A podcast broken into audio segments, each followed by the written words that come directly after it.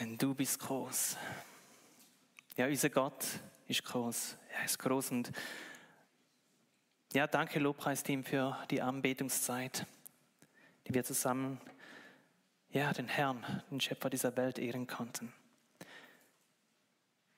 Und von ihm wissen wir, weil Menschen mutig waren und Timotheus, mutig, Timotheus, sei mutig. Wir starten heute in die Predigtserie von Timotheus. Und dieser Brief ist von Paulus an Timotheus gerichtet. Es ist aber kein normaler Brief wie die anderen, sondern es ist das letzte schriftlich erhaltene ähm, Dokument, das wir von Paulus haben. Er schrieb den zweiten Timotheusbrief, den letzten seiner inspirierten Briefe, kurz vor seinem Märtyrertod, etwa im Jahr 67 nach Christus. Man kann, diesen Brief als sein geistliches Testament ansehen. Paulus legte nochmals eine große geistliche Fülle in diesen Brief hinein, weil er weiß, dass er bald sterben wird. Er möchte, dass Timotheus dieses geistliche Erbe, dass er das weiterträgt. Und diese Weitergabe des Dienstes ist auch der Übergang oder der Staatsschutz oder wo wir die Lehre davon haben, von den Aposteln hin zu den Presbytern, also zu den Ältesten, zu den Lehrern, zu den Evangelisten, den Hirten der Gemeinde. Wie kam es so weit, dass Paulus am Endpunkt seines Lebens in so einer misslichen, schweren Lage war? Das geschichtliche Umfeld war nicht gerade einfach. Es ist die Regierungszeit von Kaiser Nero. Der hatte im Jahr 54 bis 68 regiert. Und Nero war in den ersten Jahren seiner Regentschaft eigentlich sehr zurückhaltend und achtete die Traditionen. Es war angenehm für die Christen in dieser Zeit zu leben. Doch mit zunehmendem Alter entwickelte sich Nero zu einem skrupellosen Herrscher, zu einem Tyrannen. Als im Sommer 64 ein riesiges Feuer in der Stadt Rom ausbrach und größere Teile der Stadt zerstörte, machte Nero die Christen dafür verantwortlich. Er erklärte sie zu den Sündenböcken und ordnete eine Christenverfolgung an. Zahlreiche Christen wurden dabei getötet, gekreuzigt und verbrannt. In der ersten Haftzeit in Rom, wo Paulus in Rom war, 60 bis 62, da war er noch ziemlich zuversichtlich, entlassen zu werden, weil Nero noch nicht mit der Christenverfolgung begonnen hatte. Und so war Paulus nur unter Hausarrest. Und er hatte sehr viel Gelegenheit, mit Menschen zu kommunizieren, Briefe zu schreiben und sie im Wort zu lehren. Jedoch bei der zweiten Verhaftung hatte Paulus keine Hoffnung mehr, lebendig aus dem Gefängnis herauszukommen. Dieses Mal etwa fünf bis sechs Jahre später, im Jahr 66 bis 67 nach Christus, befand er sich in einer kalten Zelle, in einem Verlies, in Ketten und hatte keine Hoffnung auf Freilassung. Nach der Überlieferung wurde Paulus aus dieser zweiten Haft nicht mehr erlassen und er starb den Märtyrertod durch Enthauptung. Er hatte die ehrenvolle Gnade, dass er enthauptet wurde, weil er römischer Bürger war. Petrus, der im gleichen Jahr verhaftet wurde und hingerichtet wurde, der wurde gekreuzigt und er hatte sich geschämt, wie Jesus gekreuzigt zu werden. So hat er gewünscht, dass er Kopf nach unten gekreuzigt wird. Ja, im Bewusstsein seines nahen Endes gab Paulus das Amt seines Dienstes an Timotheus weiter. Und er ermahnte ihn, seine Aufgabe treu auszuüben. Doch wer ist eigentlich dieser Timotheus? Was sagt die Bibel über ihn? Der Name Timotheus bedeutet Gott Verehrer. Timotheus. Theos, Theologie, Theo, Gott, und wurde ihm von seiner Mutter Eunice und seiner Großmutter Lois gegeben. Sein Vater war ein Heide griechischer Herkunft und Timotheus stammte aus Lystra. Paulus führte Timotheus während seiner ersten Missionsreise und seinem Wirken in Lystra zum Glauben. Das war im Jahr 47. Und Paulus nannte Timotheus mein geliebtes Kind im Glauben, weil er eben durch Paulus zum Glauben kam. Und Paulus nahm ihn mit auf der zweiten Missionsreise, das war im Jahr 49 bis 52, und auf die dritte Missionsreise, 52 bis 56. So begleitete Timotheus den Paulus auf vielen seiner Reisen und er lernte sehr viel von ihm. Später diente Timotheus als Lehrer und als Evangelist in der Gemeinde von Ephesus. Mutig, Timotheus, sei ein mutiger Zeuge. Es sind nun etwa drei Jahre vergangen, seit die Verfolgung durch das römische Reich angefangen hatte. Und die Gemeinde wurde richtig stark durchgerüttelt. Geschwister im Glauben haben ihr Leben verloren. Auch wurde die Wahrheit des Evangeliums durch falsche Lehrer und deren Irrlehren stark bedrängt. Und einige Gläubige haben sich von der Wahrheit abgewandt, entweder durch die Irrlehren oder durch den starken Druck der Verfolgung. Und genau in diese Zeit schreibt Paulus an Timotheus, um ihn zu stärken und zu ermutigen. Sei mutig, vertraue auf Jesus, bewahre das gesunde Wort und halte durch. Für mich haben sich in der Predigtvorbereitung vier Punkte aus Kapitel 1 vom 2. Timotheus herauskristallisiert, die diesen Mut überhaupt möglich machen.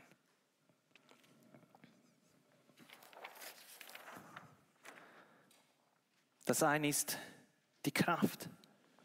Woher kommt die Kraft? Sie kommt von Gott, von Gottes Geist. Sein Werk, was wir gerade vorher gefeiert haben. Er ist für uns gestorben und was Jesus für uns alles getan hat. Ich kenne ihn. Wenn nicht der da oben steht, kennt ihn, sondern ich selber kenne ihn. Und mein Lebensziel, wohin gehe ich? Habe ich das Ende vor Augen. Dann fangen wir doch an mit dem ersten Kapitel vom zweiten Timotheusbrief. Vers 1. Paulus, nach dem Willen Gottes zum Apostel von Christus Jesus berufen, mit dem Auftrag, das neue Leben zu verkünden. Denn Gott hat es denen versprochen, die zu Christus Jesus gehören. Paulus bestätigt hier seine apostolische Autorität. Ich bin von Gott erwählt worden, ein Zeuge von Jesus Christus zu sein und den Menschen aller Nationen von dem Leben zu erzählen, was der Glauben an Jesus Christus verspricht. Dazu bin ich beauftragt. Und darum, Vers 2, an Timotheus, meinem geliebten Sohn, ich wünsche dir Gnade, Barmherzigkeit und Frieden von Gott, dem Vater und Christus Jesus, unserem Herrn. Lieber Timotheus, für dich und für deinen Dienst wünsche ich dir Gnade im Umgang mit deinen Nächsten. Barmherzigkeit für die Menschen, auch denen, die der Wahrheit nicht wohlgesinnt sind und sogar dem Wort und uns böse gegenüberstehen und Böses tun. Und in all der Not, Schwierigkeit und Verfolgung, die jetzt herrschen, wünsche ich dir den Frieden von Gott, unserem Vater und Jesus Christus, unserem Herrn. Mein geliebter Sohn, mein geliebtes Kind, Timotheus, kam durch Paulus zum Glauben. Darum nennt er ihn mein geliebtes Kind.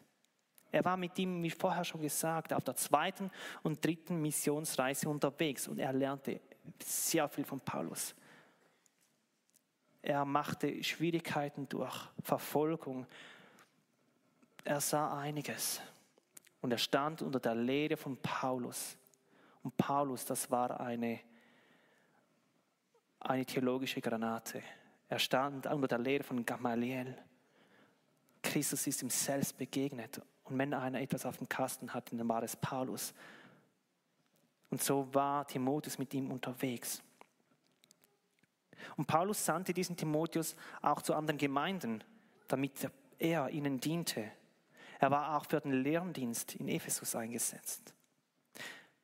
Timotheus kam ja im jungen Alter zum Glauben und ich schätze jetzt mal, gehen wir davon aus, er war 16 Jahre alt.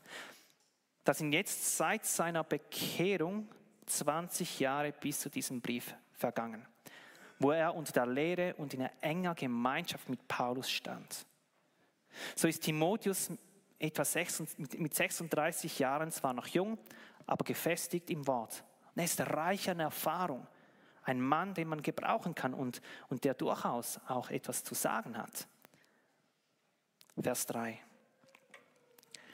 Ich, da, ups. ich danke Gott, dem ich mit reinem Gewissen diene, wie es schon meine Vorfahren taten. In meinen Gebeten denke ich unablässig an dich, bei Tag und bei Nacht. Paulus beruft sich ja auf die jüdische Glaubenstradition und stellt sich in die Fortsetzung der Glaubensväter Abraham, Isaac, Jakob, den Propheten, die treu dem Gott Israels dienten. Er dankt Gott und spricht Timotheus Mut zu, indem er ihm davon zeugt, dass er Tag und Nacht im Gebet für ihn einsteht. Wenn so ein Mann für mich betet, wow, beten wir füreinander. Das ist so wichtig. Vers 4. Wenn ich an deine Tränen beim Abschied denke, möchte ich dich unbedingt wiedersehen. Dann könnte ich mich von Herzen freuen. Hier zeigt Paulus nochmals seine innige, nahe und tiefe Beziehung, die er zu seinem Schößling, zu Timotheus, seinem Sohn im Glauben hat. Aber auch, dass er ihn unbedingt nochmal sehen möchte, kurz vor seinem Tod. Vers 5. Dankbar erinnere ich mich daran, wie aufrichtig du glaubst. Es ist derselbe Glaube, der schon in deiner Großmutter Lois und deiner Mutter Eunike wohnte. Und ich bin überzeugt, er wohnt auch in dir. Das geistliche Leben von Timotheus hatte seinen Anfang eben nicht in der Bekehrung durch Paulus im Teenageralter. Nein, das Fundament wurde ihm von seiner gläubigen Mutter und Großmutter in ihn gelegt. Zwei gottesfürchtige Frauen, die den Glauben ungeheuchelt lebten und die Wahrheit Gottes schon von klein auf in das Leben von Timotheus legten. Und als Paulus nach Lystra kam, brauchte es nicht viel, dass sie durch die Lehre von Paulus Christus erkannt haben und an ihn geglaubt haben, weil Gott schon ein riesiges Fundament in sie gelegt hat. Und wie Lena vorhin gesagt hat, liebe Väter, Großväter, Mütter und Großmütter, es gibt nichts Schöneres, nichts Wertvolleres, nichts Wichtigeres, wenn ihr den Glauben und die Wahrheit Gottes in eure Kinder und eure Enkelkinder hineinlegt. Wenn ihr darum betet und darum ringt, dass Jesus Christus in diesen Kindern, in der nächsten Generation fruchtbar wird, dass sie ihn kennen und dass ihr Christus kennt und das ihnen vorlebt. Es gibt nichts Wichtigeres, was wir in unserem Leben tun können. Vers 6. Deshalb ermahne ich dich, das Feuer der Gabe Gottes in dir wieder anzufachen. Es brennt ja schon in dir, seit ich dir die Hände aufgelegt habe. Anscheinend ist Paulus mit dem derzeitigen Dienst von, Paulus, äh, von Timotheus nicht so zufrieden. Mit der Gabe ist die Geistesgabe der Gläubigen gemeint. Und Paulus erinnert Timotheus an seine Verantwortung, die er als Verwalter für diese Gaben hat, die ihm Gott gegeben hat zum Predigen, zum Lehren und Evangelisieren. Er kann es nicht verantworten, dass er diese Gaben nicht oder auch nur spärlich einsetzt. Die Gaben Gottes wirken, wirken ja in ihm, in, in Timotheus. Und er wurde in der Autorität von Paulus und den Ältesten der Gemeinde eingesetzt. Und Gottes Geist hat das bestätigt. Das Feuer ist in ihm, aber es muss wieder angefacht werden. Vers 7. Denn der Geist, denn der Geist, den Gott uns geschenkt hat, lässt uns nicht verzagen. Vielmehr gibt er uns Kraft, Liebe und Besonnenheit. Schäme dich also nicht als Zeuge für unseren Herrn aufzutreten und schäme dich auch nicht für mich, weil ich seinetwegen in Haft bin. Sei vielmehr bereit, mit mir für die gute Nachricht zu leiden.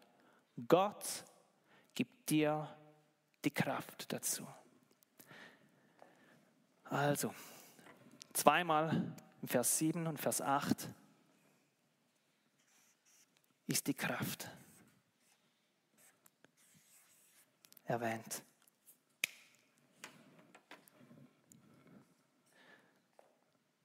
Wahrscheinlich haben die harten Umstände der Verfolgung und die Herausforderungen mit den Irrlehrern Paulus, äh, den Timotheus stark verunsichert und ihm den Mut genommen. Doch Kraft für den Mut kommt vom Geist Gottes und er kommt nicht von uns. Er hilft uns, nicht mehr Angst zu haben, uns zu fürchten und er gibt uns zusätzlich die Kraft, auch Liebe für unsere Mitmenschen, die manchmal schwieriger sind, und Besonnenheit, nicht unüberlegt und, und panisch zu handeln. Und dann schäme dich nicht für Gott und schäme dich nicht, weil ich wegen Jesus in der Haft bin, sagt Paulus. Und da ermutigte er ihn, der kurz vor seinem Märtyrertod stand. Paulus, der kurz vor seinem Märtyrertod stand, ermutigt Timotheus. Ihr müsst euch das vorstellen. Hey, der Henker hat schon fast das Schwert am Hals angesetzt. Und er sagt, hey, bist mutig. Wer muss, müsste wen ermutigen? Eigentlich müsste Timotheus den Paulus ermutigen. Oder die anderen Christen. Aber hier ermutigt Paulus den Timotheus. Sei vielmehr bereit, mit mir für die gute Nachricht zu leiden. Gott gibt dir die Kraft dazu. Vers 9, Vers 10. Er hat uns gerettet und dazu berufen, zu seinen Heiligen zu gehören. Und das geschah nicht etwa aufgrund unserer Taten, sondern aus seinem eigenen Entschluss und aus der Gnade, die er uns schon vor ewigen Zeiten in Christus Jesus geschenkt hat. Aber jetzt wurde diese Gnade offenbar durch das Erscheinen unseres Retters, Christus, Jesus. Er hat den Tod besiegt und durch die gute Nachricht unvergängliches Leben an Licht gebracht. Hier haben wir sein Werk, das, was Christus getan hat. Das hilft, mutig zu sein, darum zu wissen, es angenommen zu haben. Sein Werk ist das Fundament und der Grund für unsere Rettung. Nicht aufgrund von unseren Taten. Wir können nichts dazu beitragen. Nein, weil Gott es selber wollte. Und jetzt kommt es weil der Vater seinen Sohn Jesus Christus schon vor ewigen Zeiten, das heißt vor der Schöpfung aus Gnade dazu bestimmt hat, weil Jesus schon war, bevor die Erde geschaffen wurde. Das ist ein schwer fassbares Knochenstück, an dem man noch lange weiterkauen könnte. Gott ist nicht an Raum und Zeit gebunden. Er ist der heilige, ewige, souveräne und treue. Er ist derjenige, der, der Raum und Zeit überhaupt in Existenz gerufen hat. Er ist nicht an die Zeit gebunden. Und er ist der außerhalb des Menschlichen ist. Aber jetzt, durch Jesus Christus, unserem Retter, ist er uns erschienen. Er hat den Tod besiegt durch die gute Nachricht, unvergängliches Leben für uns ans Licht gebracht. Der Ewige ist in Jesus Christus sichtbar geworden und fassbar. Vers 11. Gott hat mich eingesetzt, damit ich diese gute Nachricht als Apostel und Lehrer verbreite. Hier sagt Paulus, das war meine Aufgabe und das habe ich getan. Diejenigen, die Jesus nicht als Herrn wollen, setzen alles daran, es nicht hören zu müssen. Sie beschäftigen sich mit allem anderen, entweder durch Verfolgung oder Verdrehung der Wahrheit oder man versucht, das Wort unglaubwürdig zu machen. Oder man bedrängt den Verkündiger so stark, bis er schweigt. Durch Verfolgung oder durch die weltliche Kultur wird das Wort zugedeckt. Vers 12.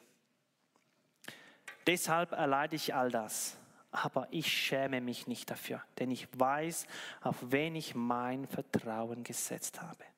Und ich bin überzeugt, er kann das, was er mir anvertraut hat, bis zum Tag des Gerichts bewahren. Hier sind die zwei Punkte. Ich kenne ihn.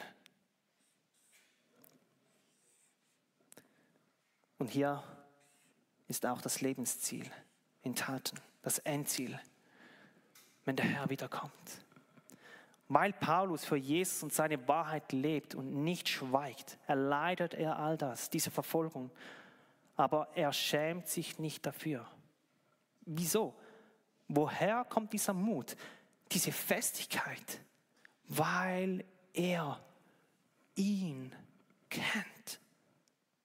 Er kennt das Wesen seines Herrn weil er weiß, auf wen er sein Vertrauen gesetzt hat. Und er ist davon überzeugt, dass er die gute Nachricht, die Gott ihm anvertraut hat, auch bis zum Tag des Gerichts, wenn der Herr wiederkommt, am Ende aller Tage, bewahren wird.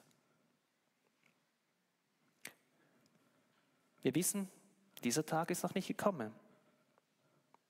Das heißt, dass das, was Gott an Paulus für die Nationen und auch den Apostel, äh, an anderen Aposteln gegeben hat, und Paulus dann die gute Nachricht an Timotheus weitergegeben hat und, und Timotheus an seinen Nachfolgern und diese Nachfolger, genannt Christen, bis heute die gute Nachricht weitergetragen haben. Paulus vertraut darauf, dass der ewige Gott sein Wort bis heute und auch jetzt durch uns und auch nach uns bis zum Tag des Gerichts bewahren wird. Gott schaut schon über sein Wort. Er wacht über seinem Wort. Er macht es durch uns und er macht es trotz uns. Eine Zeitspanne des Vertrauens vom Anfang bis zum Ende von der Schöpfung bis zu der Neuschöpfung. Ich kenne ihn. Ich weiß, auf wen ich vertraue. Damit ermutigt Paulus den Timotheus. Vers 13 und 14. Halte dich an das Vorbild der unverfälschten Rede, die du von mir gehört hast. Und bleibe in dem Glauben und in der Liebe, die du aus der Verbundenheit mit Christus Jesus kommen. Bewahre dieses kostbare Gut, das dir anvertraut ist. Der Heilige Geist, der in uns wohnt, wird dir die Kraft dazu geben. Nochmals Kraft, er wird uns Kraft dazu geben, sein Wort zu bewahren.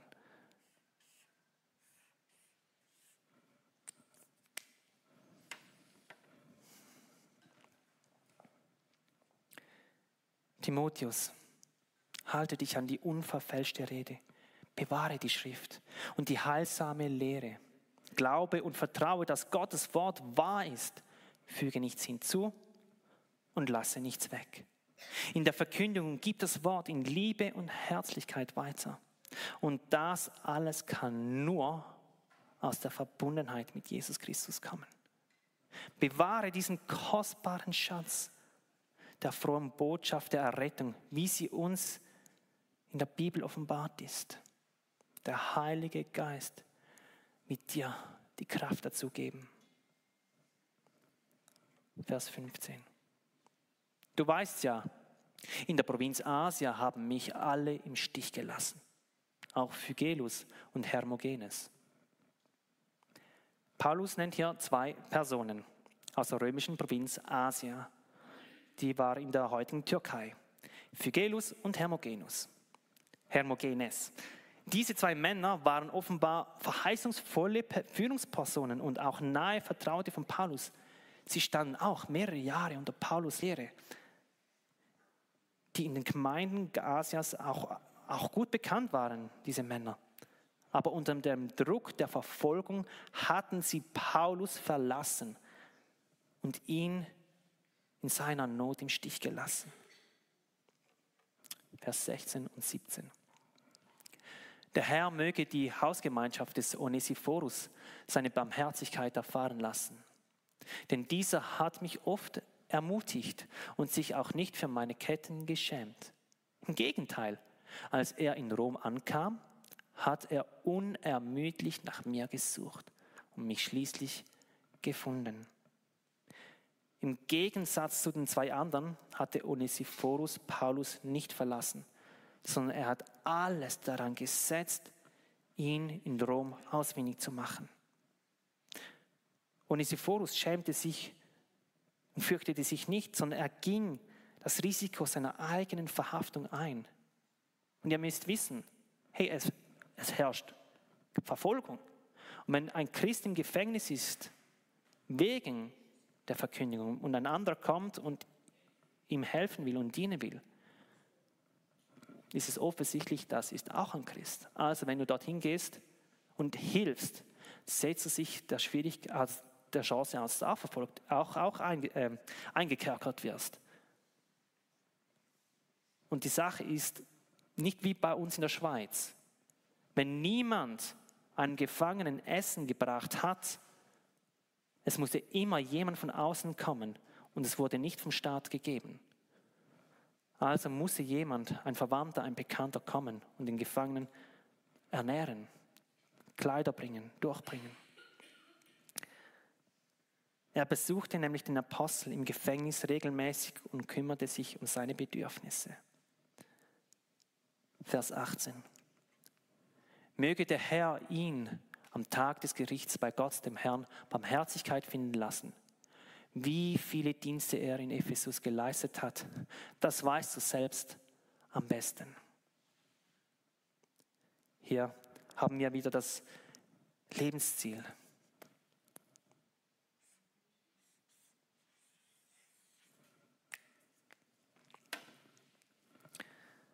was dieser Onesiphorus an Paulus getan hat, trotz erhöhtem Lebensrisiko, ist ein Zeugnis seines Glaubens und seines Mutes.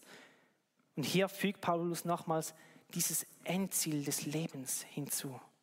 Im Gegensatz zu den anderen zwei, die untreu waren und das Ziel verfällt hatten. Dieser Onesiphorus hatte mit seinem Lebensansatz vielen in Liebe gedient.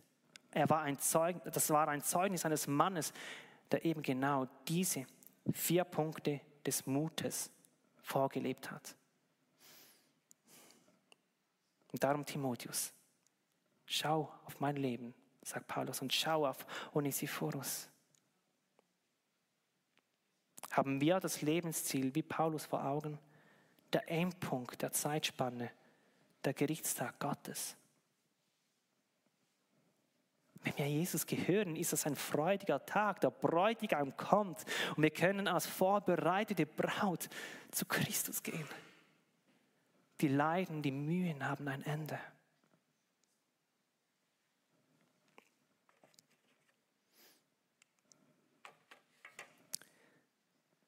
Zurück zu den vier Punkten, die den Mut für Jesus stärken, die es überhaupt ermöglichen, ein Leben als Zeugnis für ihn zu leben. Wir haben die Kraft. Und die Kraft kommt nur von Gott. Es ist unmöglich, Schwierigkeiten, Herausforderungen. Wir haben zwar keine Verfolgung, Aber mit Worten wurden wir auch schon bedrängt. Ah, so ein Kabis, was du da glaubst. Sein Werk, was er am Kreuz getan hat, das ist das, was uns prägt. Und eigentlich könnte man genau diese zwei Punkte in Punkt 3 hineinnehmen.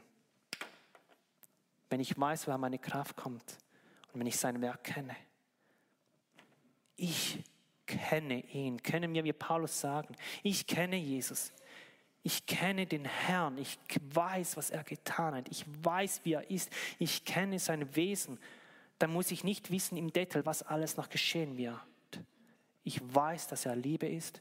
Ich weiß, dass er treu ist. Ich weiß, dass er mich versorgt, weil er es mir zugesagt hat in seinem Wort. Kenne ich ihn? Ja, ich kenne ihn. Und viertens das Lebensziel. Richte ich meine Augen auf das Ende hin? Weiß ich, an wen ich mich hange? Und lasse ich mein Leben von dem prägen, was Gott mir gibt, mir zugesagt hat? mich stärkt. Und eigentlich könnten wir auch diese drei Punkte in Vers 12 versorgen. Und nicht nur im Vers 12, sondern im zweiten Teil. Ich lese nochmals vor. auf wen ich mein, äh, denn ich weiß, auf wen ich mein Vertrauen gesetzt habe. Und ich bin überzeugt, er kann das, was er mir anvertraut hat, bis zum Tag des Gerichts bewahren.